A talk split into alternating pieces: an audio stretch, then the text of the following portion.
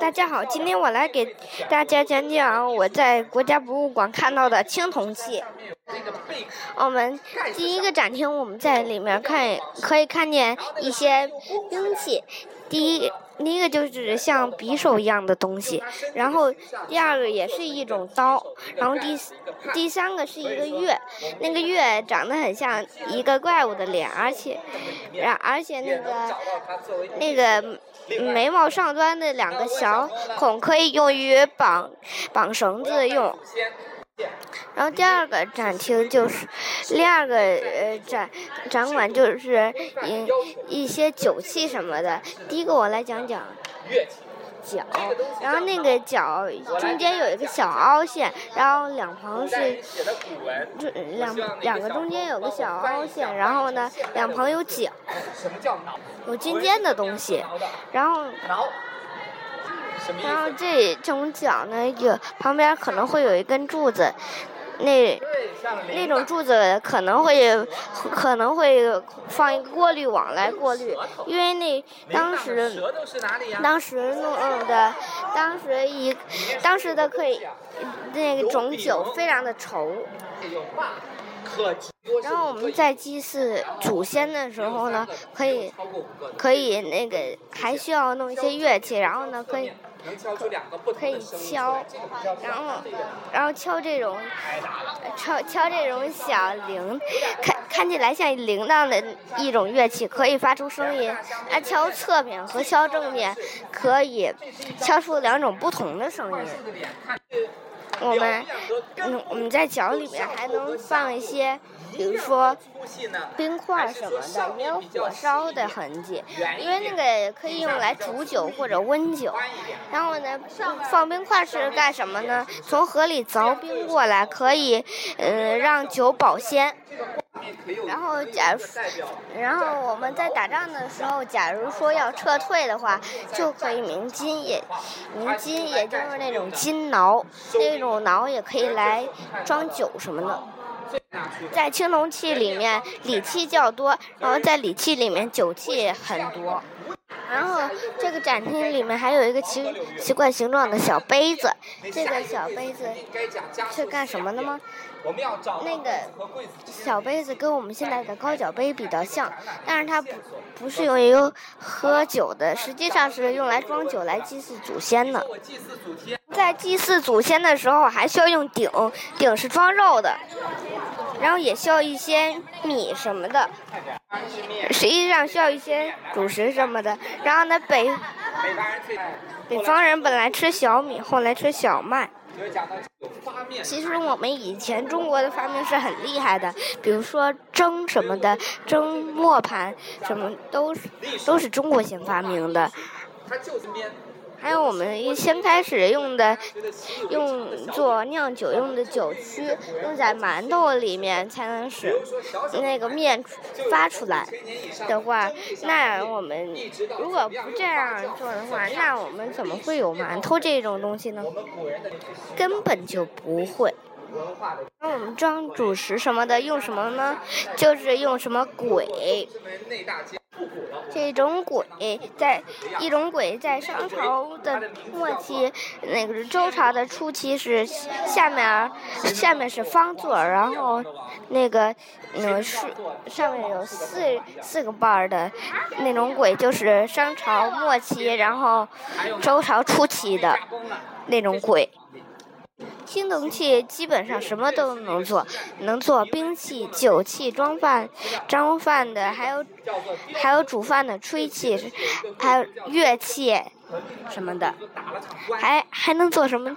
还能做写呃记录东西用用的记录本儿，因为我们可以在呃在青铜器上面刻字儿来记录一件事情。我们把如果把那种金挠倒过来，倒过来就成了钟，钟越大，敲出来的声音最大。下面我就来给大家讲讲后母戊鼎，这个这个鼎原原名就是司母戊大方鼎，司就是祭祀的意思。为什么改成后母戊鼎了呢？本来是丝母戊鼎，在在刻在陶器上面的时候，都可以，嗯，都可以把它倒过来，然后然后把丝倒过来，就看成了后。然后呢，为什么还有一个？为什么叫后？为什么叫后呢？就，那叫后还叫后还有一个原因，就是有一，他的意思就是有一位皇后，她。他死以后，他的号叫做戊。然后呢，他的子孙们为了纪念他，铸造了一个鼎，所以呢，就改名为后母戊鼎。司母戊戊鼎是，嗯，后母戊鼎就是中国已经出土的青铜器文物里面最重的一个，也是比较有名的一个。它它也是，它重量有八百三十多公斤。这是非常重的一个青铜器，但是我觉得找这么多青铜溶液可能会有点困难。在青铜里面有铜、锡、铅三种矿石，如果单独是铜的话，那那都是非常粘稠，所以呢，来铸造的时候倒进倒倒到容器里面铸造很不容易。所以呢，他就想把把锡和铅加进去，然后让它变得更更稀一些，然后呢就能方便倒进去了。然后然后果然成功了，青铜的可可塑性比红铜要高。我们用我们普通我们普通我们非常大的大锅也也只能烧出十二公斤或十三公斤的嗯的青铜。所以都需需要好几百人一起铸造，才能铸造出一种像司母后母屋顶那么重的一青铜器。后母屋顶的薄薄厚不均匀，它一侧厚一侧薄，一侧一侧松，然后一侧更硬一些。人们在在安阳出土这个司母后母卧顶的时候，发现他只有一个耳朵，在在找了很多地方以后，才才嗯也没有找到那么多耳朵。然后呢，有一个人生气了，就把后母后母卧顶也就。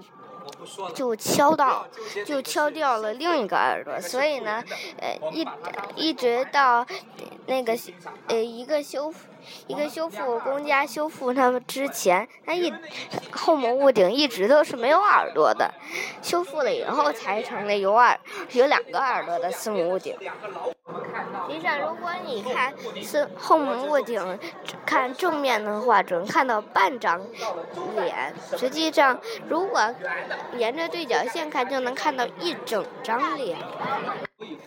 嗯，像后来这，嗯，后来有一个，有个顶，嗯，现有一个鼎，然后呢，当时落入了晚清左宗棠手里，然后左宗棠为了感谢有一次替他说话的，嗯，潘潘祖明，所以就送给了他，然后呢。最后，他们一家全都死了。然后呢，就送给了他唯一一个孙子的媳妇儿，也就是潘达玉。然后最后潘达玉就说：“嗯，我们就把这个鼎放到大箱子里面，然后埋在地，埋在家里面。然后呢，就买把门一锁，就说我。”我家里没有东西了，所以就不要再来找我了。然后他就出出家背井离乡好多年，就为了保护这个文物。一九五五年五月，安徽寿县春秋晚期蔡昭侯墓中出土了四百八十六件青铜器，包括武器、乐器、石器、酒器、水器，器类齐全，其中斗斗剑、盘、尊。鬼等器源于同时期中原地区，或稍有形变，而如鼎敦，否则与楚器相同。许多器物均注铭文，反映出蔡国与吴楚两国的密切关系。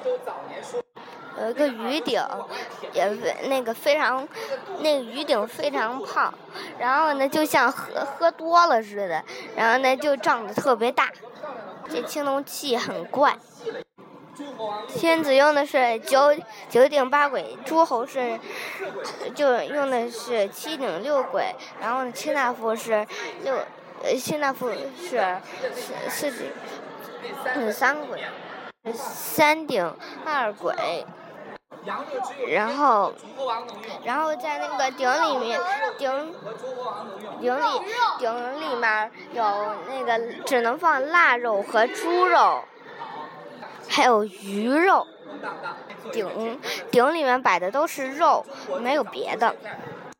青铜器的光辉在中国五千年历史里面，嗯，延续了一千五百年多年，也就是青铜时期。我今天的节目就到这里，谢谢大家。